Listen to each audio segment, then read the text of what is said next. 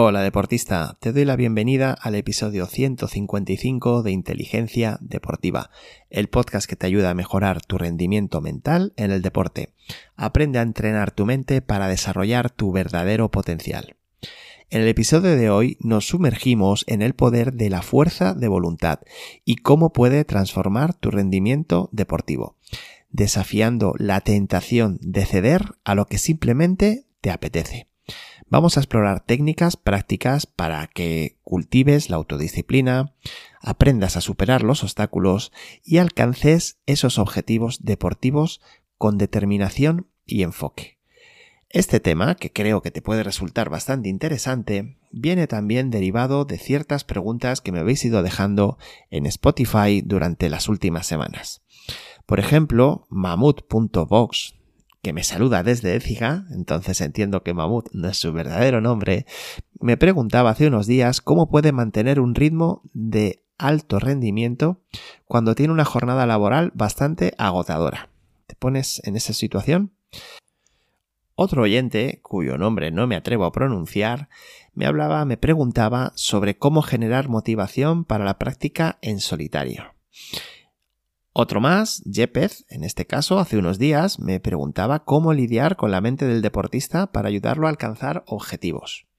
Bien, pues yo creo que a través de lo que vamos a comentar hoy vas a poder prepararte de una manera distinta para dominar esa mente que tan malas pasadas te juega en ocasiones y para alcanzar, para acercarte a tu mejor versión, a la excelencia deportiva que es a la que debes optar.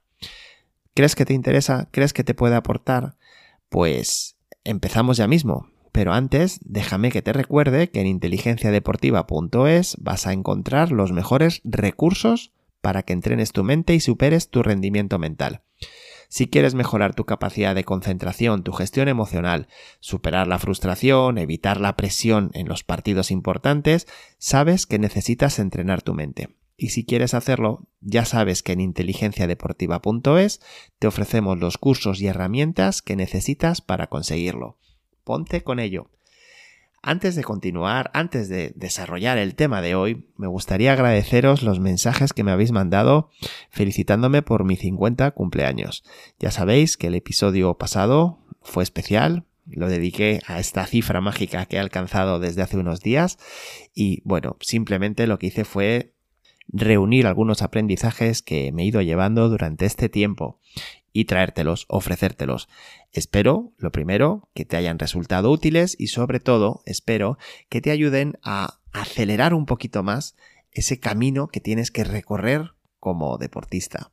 Como deportista, como entrenador, como entrenador mental, en fin, el camino que debes recorrer. Y por supuesto, pues una vez más, daros las gracias por esos mensajes cariñosos que me habéis hecho llegar, tanto, como os decía, a través de Spotify, como a través de correo directamente, los que formáis parte de la newsletter de inteligencia deportiva, o los que estáis también en el grupo de WhatsApp de la comunidad de inteligencia deportiva. En fin, de verdad, muy agradecido. Mi único objetivo, como os decía, era reunir esos aprendizajes que primero se me vinieron a la cabeza. Bueno, Vamos ya con el tema de esta semana, que espero que también te resulte interesante, porque como te decía en la introducción, se trata de empezar a cambiar esa, ese me apetece por una fuerza de voluntad férrea. Porque la diferencia entre uno y otro, y ese es el término que debes erradicar de tu vocabulario, al menos como deportista, el término es apetecer. La diferencia, te decía, entre apetecer y fuerza de voluntad radica en su fundamento y en el efecto en el rendimiento deportivo. Apetecer se basa en deseos momentáneos y emociones pasajeras, es decir, sentimientos que vienen de manera impulsiva y que a menudo, a menudo son contraproducentes para tu rendimiento deportivo. Sin embargo, la fuerza de voluntad implica una decisión consciente de seguir hacia adelante con tus acciones y benefician a largo plazo independientemente de esos deseos que sientes por momentos, benefician, como te decía, tu carrera como deportista. La motivación profunda y constante se destaca por su importancia, ya que te va a proporcionar una base muy sólida para esa persistencia y resistencia que necesitas frente a desafíos, contratiempos, en fin, frente a todas esas trampas, frente a todas esas retos, todos esos retos que sabes que te va a estar planteando el deporte constantemente. Precisamente para eso sirve la fuerza de voluntad. Déjame que te desarrolle un poco el término de fuerza de voluntad.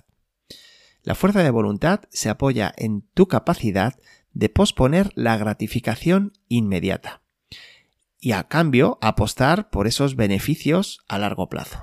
Luego desarrollaré un poquito más ese término de gratificación inmediata, que últimamente nos domina y cada vez nos hace gestionar peor nuestra preparación, no solamente para el deporte, sino en general, nuestra preparación mental y nuestra preparación física. Te decía que la fuerza de voluntad es el resultado de una interacción de procesos cognitivos que implican, y quédate con esto, autocontrol y autodisciplina. Tú tienes que ser capaz de elegir el esfuerzo sostenido por encima de esa gratificación instantánea, ya que eso, en eso reside el corazón de alcanzar tus objetivos más significativos y duraderos. Y esto, como te decía antes, sucede igual tanto en el deporte como en la vida. Por otro lado, la autodisciplina el autocontrol, no solo son fundamentales para la consecución de tus objetivos, sino que también son habilidades propias que las puedes desarrollar y fortalecer con el tiempo. Lo que hemos hablado en tantas ocasiones, cómo desarrollo una habilidad mental, una capacidad mental. Se puede hacer. ¿Cómo se puede hacer? A través del entrenamiento, a través de la práctica. Por eso quiero que seas, que te hagas consciente de en qué medida estás introduciendo ese autocontrol y esa autodisciplina en tu día a día, en tu vida. Te hablaré ahora de ese término que te apuntaba antes, la gratificación inmediata.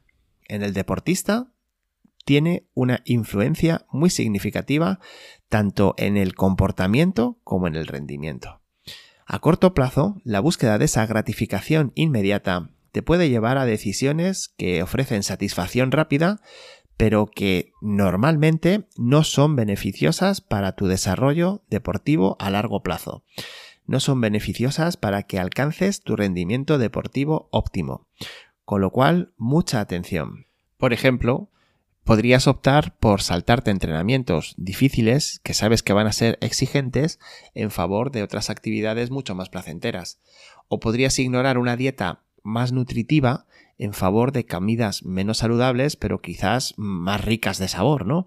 O sobre todo, podrías posponer tu entrenamiento mental en favor de seguir en esa rutina, en ese ciclo que te lleva a no rendir como quieres rendir.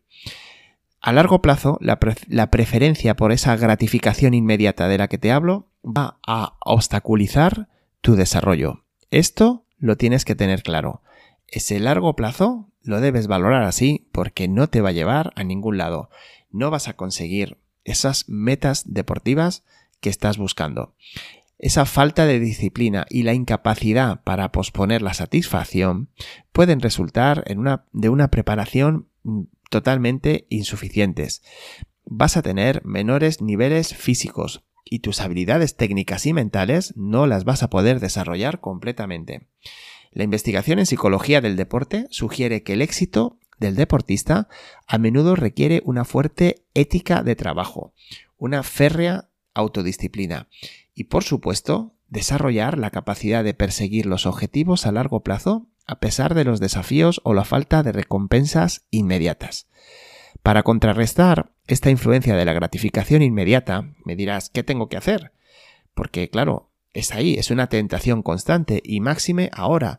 Tenemos tantas posibilidades de distraernos de nuestros objetivos que tenemos que vivir muy pendientes y muy conscientes de ellos. Por eso, los deportistas tenéis que trabajar especialmente con una mentalidad orientada a objetivos claros, a unas metas bien desarrolladas, muy específicas y por supuesto practicar técnicas de autogestión y de control del impulso.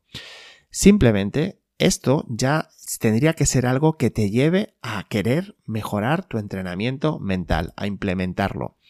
Y te lo digo porque esta es la realidad.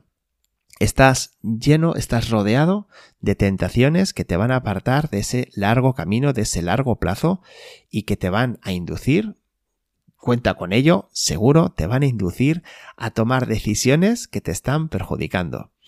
Por supuesto, debes incluir estrategias como la visualización positiva, el establecimiento de rutinas o buscar apoyo de compañeros, entrenadores que te fomenten en el largo plazo un buen avance en ese camino por el entrenamiento y la competición.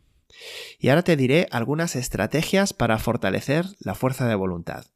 Porque, como sabes, desarrollar y mantener una fuerza de voluntad fuerte es necesario, para ello es necesario desarrollar estrategias y sobre todo depende y mucho de tus propias convicciones, depende y mucho de tu propia forma de entender el deporte. No es sencillo, pero es posible.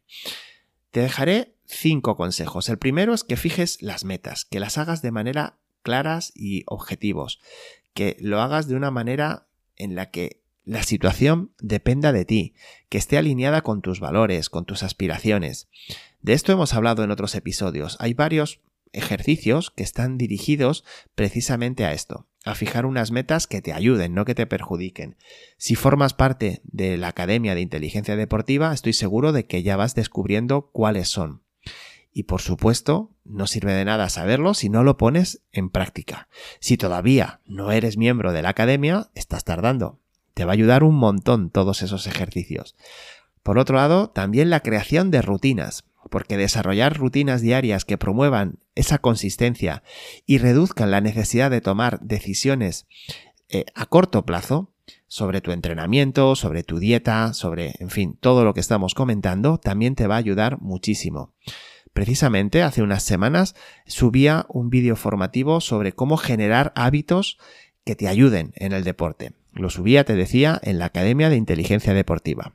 Saber manejar el estrés porque implementar técnicas de reducción del estrés, como la meditación, el yoga, bueno, control de respiración, trabajar, saber trabajar con la respiración, la visualización, todo eso también te va a ayudar. Y el último tip que te dejo es tener esa motivación sostenida, encontrando fuentes de motivación intrínsecas, es decir, que dependan de ti y que te ayuden a recordar esos objetivos a largo plazo. Porque mantenerte en el camino, en un camino que fluctúa tanto, no es sencillo. En eso estoy contigo. El camino está lleno de trampas. Ahora de lo que se trata es de que tú seas capaz de aplicar esa fuerza de voluntad. Déjame que te deje, por tanto, unos pequeños consejos para lograrlo. Por un lado, establece microobjetivos. Es decir, tú tienes una meta grande, una meta más distante en el tiempo, pero debes centrarte en esos microobjetivos diarios que te ayuden a conseguirlo. Celebra los pequeños éxitos, no esperes a ganar una gran competición para celebrarlo. Cada día consigues un éxito. Celébralo. Encuentra un compañero, si lo puedes hacer en grupo, muchísimo mejor. El apoyo que vas a sentir de tus compañeros cuando estáis desarrollando todas estas eh, circunstancias, todas estas aptitudes es mucho más placentero. Por último, aprende a visualizar, visualiza el éxito. La práctica mental de visualizar el éxito te puede fortalecer completamente tu motivación, va a fortalecer tu resiliencia y en definitiva te va a convertir en ese deportista que por fin destierra ese comentario de su vocabulario. El comentario, la palabra, ya sabes que es me apetece.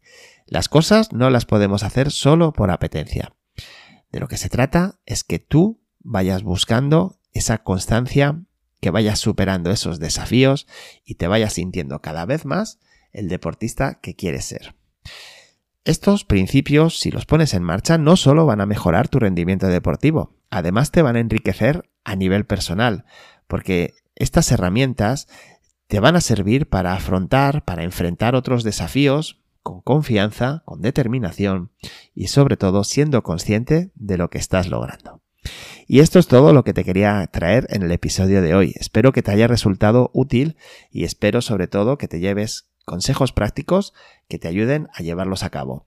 Ya sabes que si quieres más, si quieres, no te quieres quedar aquí y quieres de verdad enriquecer tus herramientas de entrenamiento, en inteligenciadeportiva.es vas a encontrar muchísimos recursos que te van a ayudar a ello.